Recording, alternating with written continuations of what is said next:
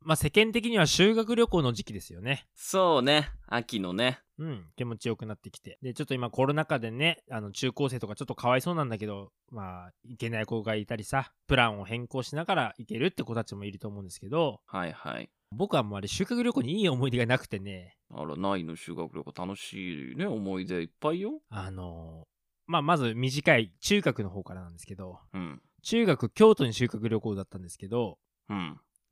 えー班の中に一人京都出身のやつがいて、はいはい。自由行動の時に、うん。 2のみぞ知るようなとこばっかり案内され て、あの、ベタな金閣とか銀閣見れなかったってとこが僕、あの、いすげえ嫌な思い出ですげえ腹立つんだよ、今だと。なんでさ、2の、まあ、金閣銀閣そいつからしたらもう、い生き飽きてるもんな。そう、よりも、みたいなね。そう、良かれと思って、みたいなとこをさ、案内されて、いやーと思って、もう、はいはいはい。で、高校ですよ。この中学の嫌だった思い出をもう、なんとか塗り替えようと、修学旅行は楽しいもんだっていう、うん、そうだ、楽しいもんだ。と思って期待してたんですけど、なぜかその僕たちのね、年あたりから、国はがい。年に何回かその農業体験をさせなさいみたいなプランが始まりまして、カリキュラムの中に。ほうほうほう。うちの学校はその農業体験を修学旅行に組み込みやがって、荒技だね。そう、一緒にやっちゃえみたいな。はいはい。えー旅行先北海道だったんですけど、うん、いいじゃない。えー初日と2日目農業体験でうちのばあちゃん農家なのに農業体験させられるっていう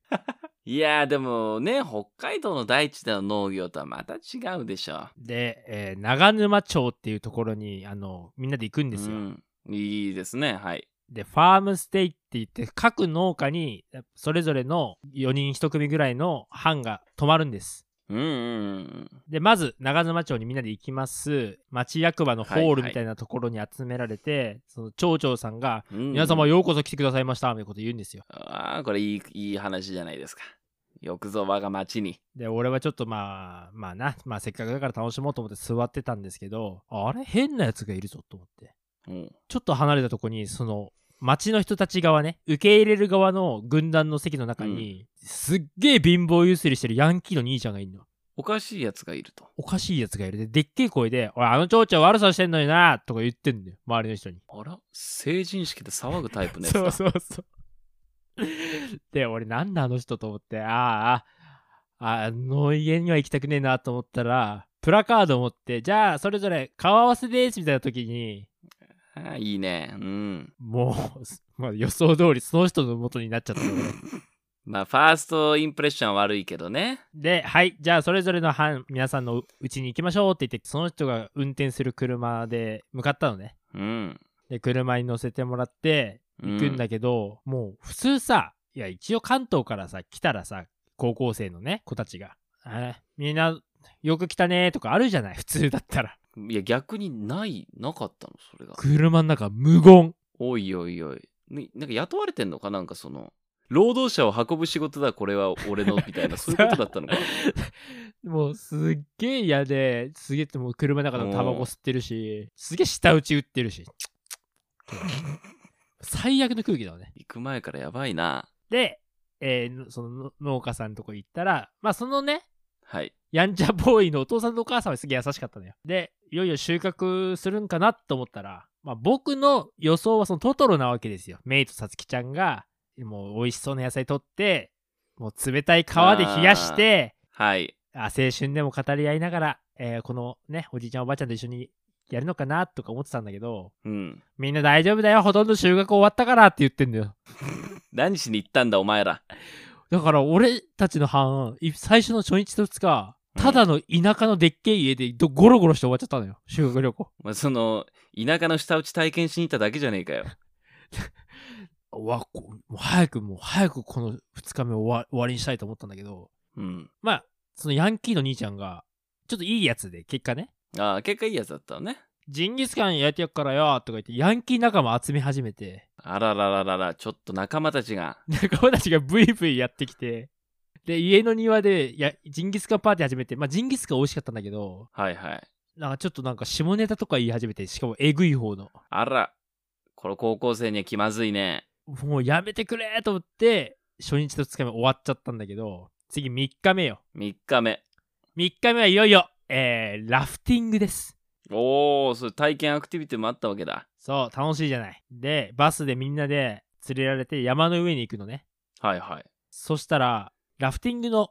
隊長たち、えー講師、インストラクターの人たちがいる施設があって、山の上に。そこにバスが止まって、その山小屋みたいな施設の前に、そのインストラクターたちが並んでんのよ。で、おーいって手振ってんの。はいはいはい、いいじゃないですか。楽しいじゃん、なんかも楽しい、愉快だね。う。で、やったこれから修学旅行楽しいんだと思ったら、またその中にやべえやつがいるのよ。え一人、身長160センチぐらいのおじさんが裸足でいるの。その、他の隊長たちみんなイケメンでかっこいいのに、現代で裸足で、ヒゲもじゃで、超ロン毛。ヒゲもじゃでロン毛うんそれも妖精 だな。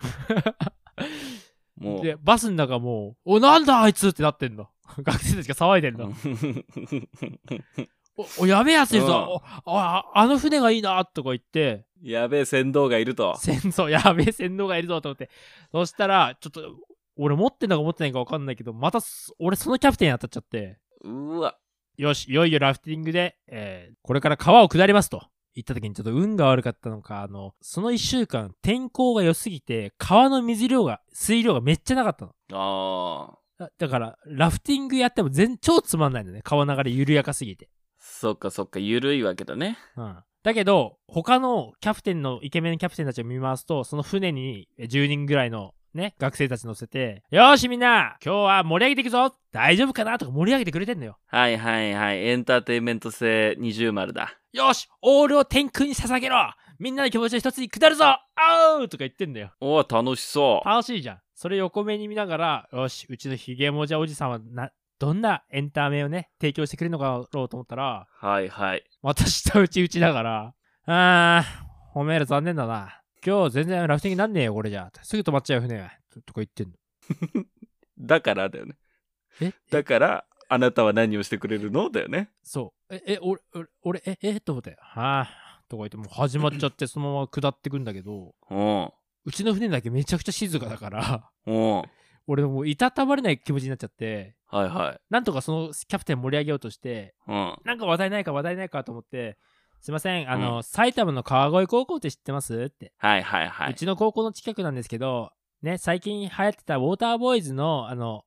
モデルになった高校なんですよって、まあ、どうでもいいね、その、にトークを仕掛けたのね。そしたらそのね、おじさんは、知らねえし、うちテレビねえし。えって、ってえ、え、言ってそのまま終わった。記憶はそこで途切れてるのね。途切れてお前ラフティングの記憶。ラフティングの記憶。で、その日の夜のホテル、もうラストチャンスはい楽しむラストチャンス。もうラストチャンス。もう2連敗しているから、ここまで。農業体う験、んラフティングと。もう最後、ホテルぐらいはもう楽しいぞと。楽しい思い出作るぞと思ってたんだけど、なんか、イケメンたちが俺の部屋にゾロゾロやってきて、で俺、グッサンで呼ばれたんだけど、ちょっとグッサンってどいてくんねって言うね。えな、なんでなんでって言っていやいや、ここうんパーティーに使うからだよ。どいてくれ って言っお前、パーティー会場にいたのか知らぬ間に。て。そう。俺の部屋、え、な、なんでって言ったら、いや、じゃあどいてくれよって言って、俺、どかされて、 お前、設営中なのに居座ってたやつだな。あの、俺の部屋パーティー会場に使われちゃって、なんか俺、どこにも居場所なくなっちゃって。うん。他のなんか部屋もいつの間にかグループができてて男女の。うん。俺の冴えねえ軍団はなんかホテルのロビーでトランプやるっていう地獄の体験。で、なんか後から聞いたら、もうしかも俺の部屋でももうなんか高校生ではあるまじきカップルが一緒にお風呂入ってたみたいなとんでもねえ所業が行われてたって聞いて、えーっつって、何使ってくれてんだよ俺の部屋をと思って。っていう、このね、修学旅行のもう嫌な思い出がこの10月になると思い出すっていう話。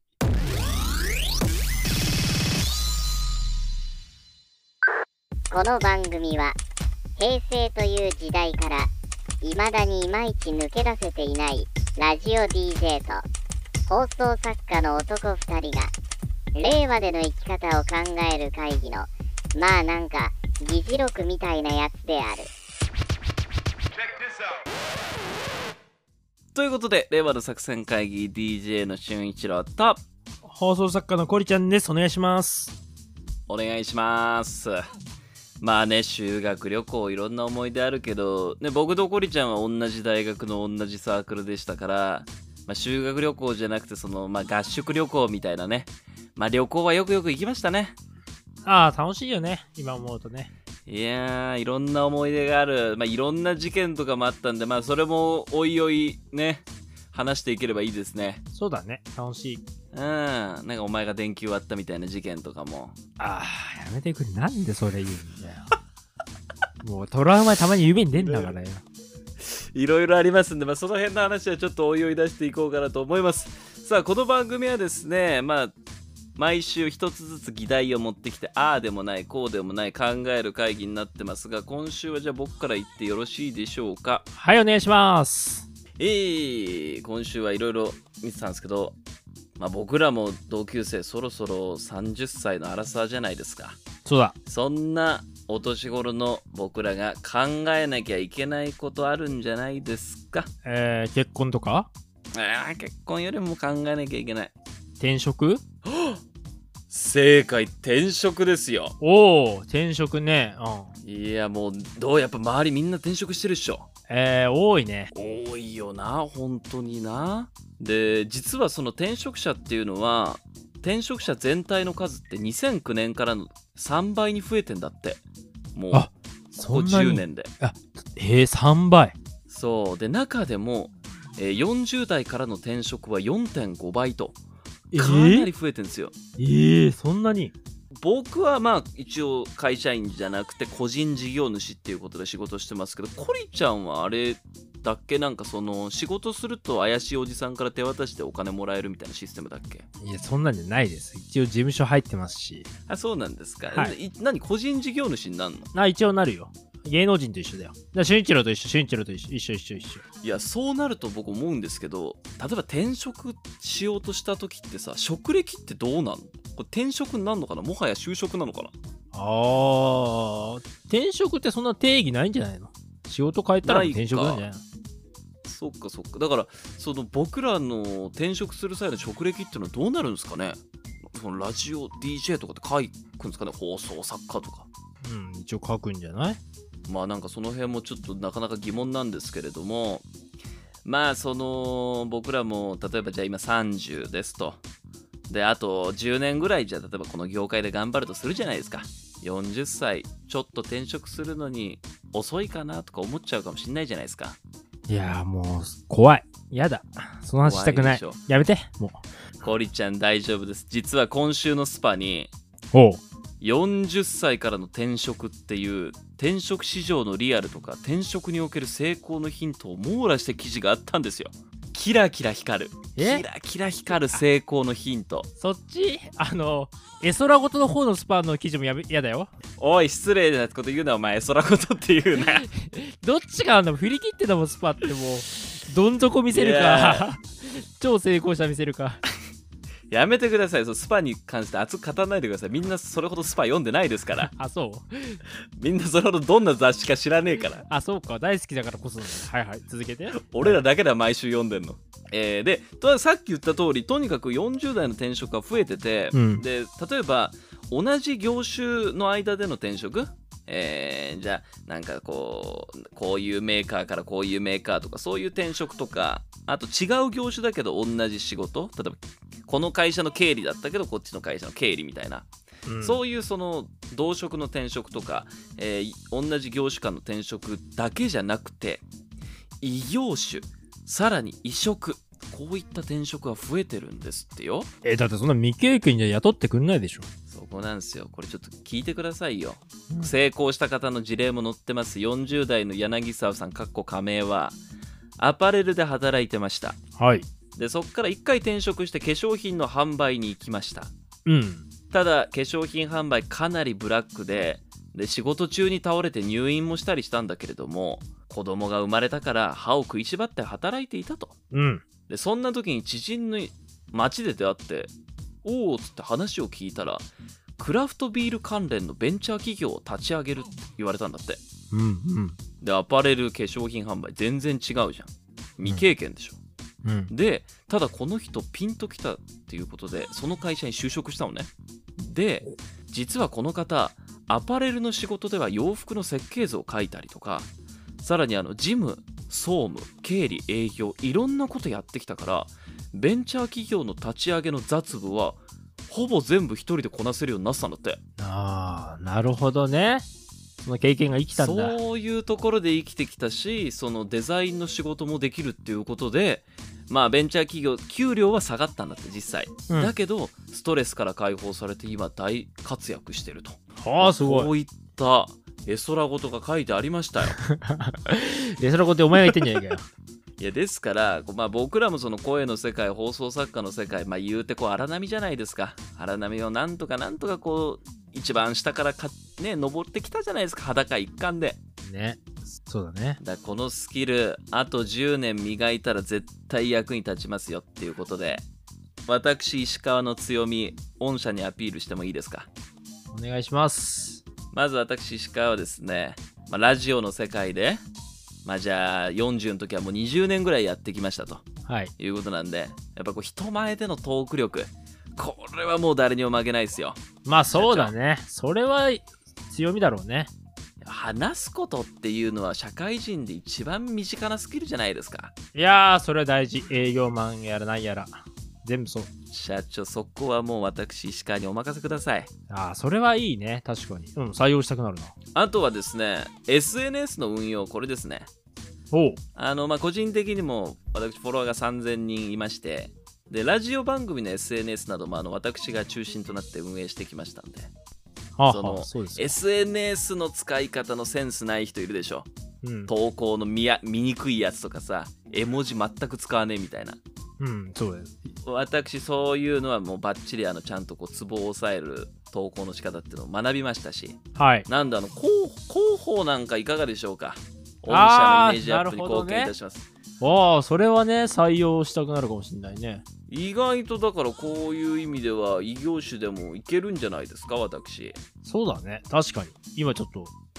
うまいことなんかそうですよ口唇車に乗っちゃった感じがするけど、なんか。いややめて口車って言わないでくださいだからこう考えるとコリちゃんもなんかあるはずなんですよいやー、ないよ、そんなの。いいやでもどうなの放送作家で使えるものないかいや、でもやっぱその芸能系になっちゃうんだよな。なんか、待って。わかんない。本当にわかんないな。どっか生きてるといいなって思うけどね。まあでもその放送作家だからまあアイデアを出す仕事なわけじゃんうーん、でもそんなの誰でもできるからね。ないですね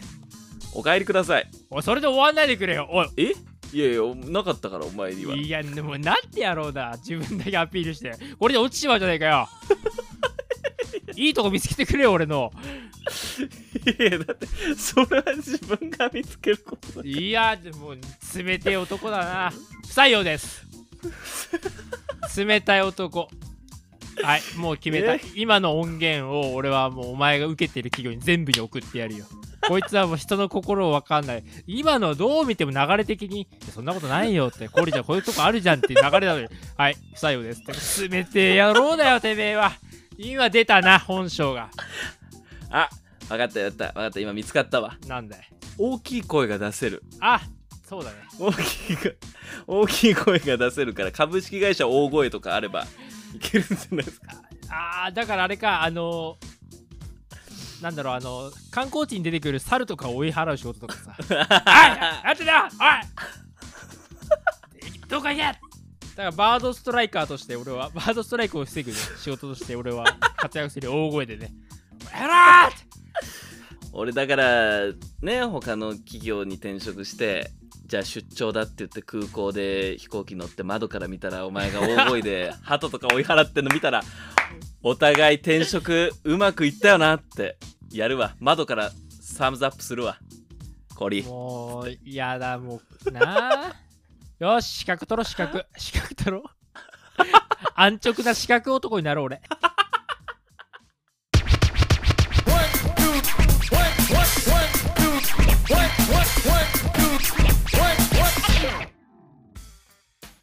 えー僕が持ってきたのは「週刊女性2020年10月13日号」です、はいえー高齢飼い主を支えるペットの就活とあーペットの就活え終わるに活動の活で就活でしょそうです今ね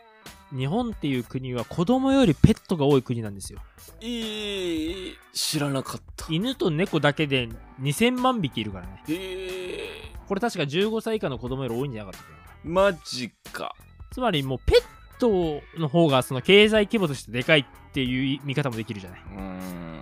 それでいろいろねサービスが出てるんだってほまずは、えー、ついの住みかもうちの子と一緒にペットと入れる全国唯一の、えー特養特別養護老人ホームううんこの中で紹介されてるね特別養護老人ホームはペットとか唯一入れるんだってへえそっかペット不可か大抵不可でしょ定員100名のところほぼ満室いやそうでしょうねでその一緒にまあ最後のねその人生のラストスパートを一緒に駆け抜けたいっていう人がここに住んでいて大抵こういうまあえー施設に入る時にペットがどっかのねあの預けちゃったりとかさはいはいはいそういうなんか悔しい思いを抱えて入る人も多いんだってなるほどね一緒に住めるから満足してるとメンタル的にもいいよねそうだよだってまあ家族と一緒に入れるんだもんねそうそのペット嬉しいもんな嬉しいだからこのね写真とかも載ってるんだけど確かにあのなんか皆さんねなんか犬 なんかおじいちゃんが猫と一緒にソファに寝てたりねあらいいじゃないそうおばあちゃんがその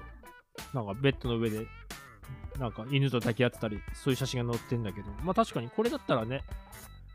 まああの、うん息子さん世代もまあちょっとは安心だよねなんかそういう安一心安心一個こういうリラックスするところがね施設の中にあるっていうのは次が介護を楽にするペットのケアマネージャーほうあの今ペットの高齢化に伴ってペット専門のケアマネージャーが誕生してんだってさはあペットの介護をするってことそうええまだ全国に10人ぐらいしかいないんだけど専門家はねあららうんあの人間と同じように足腰の衰えとか食欲不振とか身体機能の低下といった症状、こうういう悩みを抱えるペットの元に行ってえ一緒にねあのリハビリとかをしてくれるこういう専門家の人がいるんだってさだからこうこれもさ飼い主からしたらさありがたいじゃないだからそういうサービスも出てきてて最後が面白いあのね飼い主の死後も生涯の世話を約束する遺言と財産を残すペットの信託ってのがあるんだってんそうねたまにねドラマとかでね大富豪のねペットにあの遺産が行くみたいなの見たことありますけどねそうそうそういう遺言みたいな感じで信託契約を結んで例えばうんうんもし自分が死んじゃったらこの施設に行ってこれだけのお金を毎月このペットに残しますみたいな、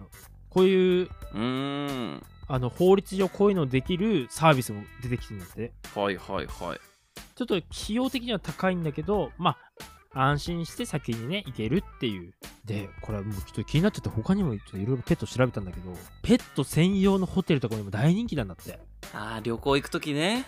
もうちしかも見見たら俺とかが普段泊まってるのホテルより全然広いからね一緒に泊まれるホテルとか えっていうはいはいはいはいペット専用のものがどんどんどんどん誕生しててうんそのうちなんかなんかペット専用のさレストランとかできそうだよねペットせあーでもペットと入れるからまず行くだろうねきっとねそうそうそうペットそうとご飯食べれるみたいなだからちょっとこのペット産業はこれからかなりビジネスチャンスが広がってるんじゃないかっていうことでなんかあるかねペットいや今思いついたのはペットと一緒に行けるスパ温泉とかさプールとかさいいねなるほどペットと一緒にこう飼い主がゆっくりあのチェアに腰掛けてその前をあの犬かぎして犬が通り過ぎてくっていう映像ですよねまだねあの外だけだもんね最近あるのはそうねで温温泉もねちょっとペット用のこう温度にししたりとかなんかしてねあー一緒にマッサージなんか受けたらいいんじゃないのワンちゃんとか猫ちゃんと一緒になるほどなるほどそれいいねそうで俺そしたらあのポニーかなんか乗ってってね「いやこいつのペットですけどダメなんですかね?」まあいい もうそれもうお前なカんかすごメいお前カメな嫌だよカメなんてなんでよーしカメメぞーとか言っていやえー、ととりあえずコーラマッサージされてね撫でられて赤セリしますかとか言ってじゃあこの子赤セリお願いしますとか言ってペットと行ける温泉とかいいんじゃないのあいいねスパ系でちょっとまだね集中力引っ張られてるもっといくと思うよペット産業はえー、ちょっともっと行っちゃってくださいよペットのキャバクラペッキャバペッキャバ同僚と一緒にキャバクラに行くノリで自分のペットと一緒にキャバクラに行くのえじゃあオス犬と一緒に行くとメス犬がいるってことそう写真指名できるペットがこう 前足でこの子でってあの写真に匂いつけといてねで匂いで選ん でねそうやだでなでもおさわりダメだろペッキャバもペッキャバでマロンどうするこの子もう一回行くって言ったらワンワンワンワンとか言ってこう指名してマロンさん何時入りましたとか言ってでおいおいまだまだやめろやめろっつってこうなんかあの 腰振ってる犬一生懸命引き剥がしてねそうおいこらこらこらこらどうしますおさわあり禁止ですみたいなアフター行きますかとか言ってどうするマロンって言ったらワンワンとか言ってあ二人犬の散歩じゃねえかただのそう女の子 同伴っつって同同伴も犬のの散歩だろただの俺今回出てくると思うよペットと一緒のゲームセンターとかあーペットとプリクラねペットとプリクラなるほどねえだって30年前の日本人が誰がペットと一緒に泊まれる高級旅館を考えましたかって話だよペットと通える私立学校あああああってもおかしくねえなこれはすごいねまあそうだねペットと通えるよペットとかいるうるせえな授業やってらんねえだろうな先生もなだから野球とかもさ野球とかもペットと一緒に座れる席とか行ってさうんあのスタジアム中の犬がさ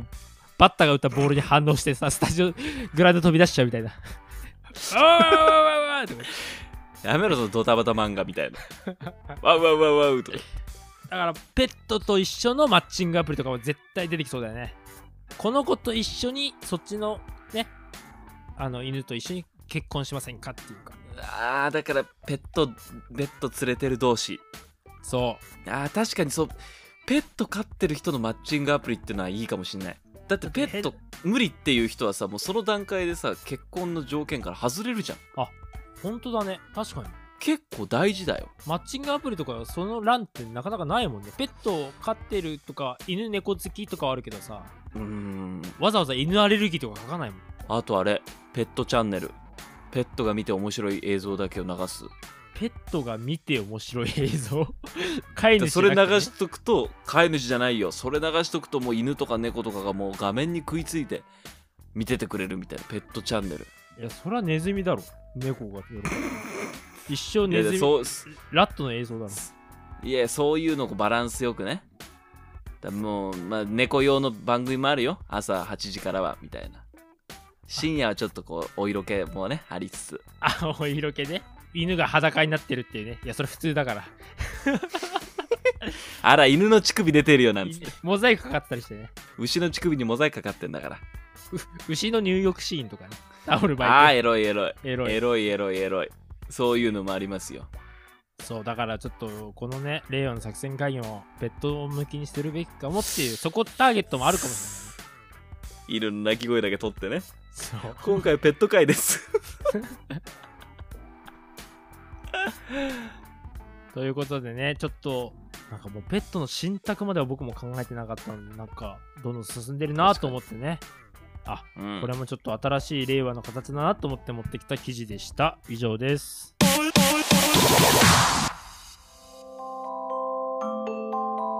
もうこの番組聞いてたらうちの息子の首が座るようになりましたありがとうございますということであっという間にエンディングでございますお疲れ様でしたまあこれちょっと編集してないんであれですけど多分今日は結構結構喋ったんでさっくりさっくりさっくりエンディングいきたいと思いますけれどもまあ皆さんからのメッセージ待ってますもんね僕らね、はいお願いしますたくさん待ってますえー全部小文字令和の作戦アットマーク Gmail.com こちらまでお送りください Twitter から DM でもいいですし、えーハッシュタグつけて令和の作戦会議でつぶやいてくれてもいいです引用リツイートもいつもありがとうございます皆さんのリアクションを待っておりますということで次は42回目でお会いしましょう。それじゃあみんなまた次回。バイバイ。バイバーイ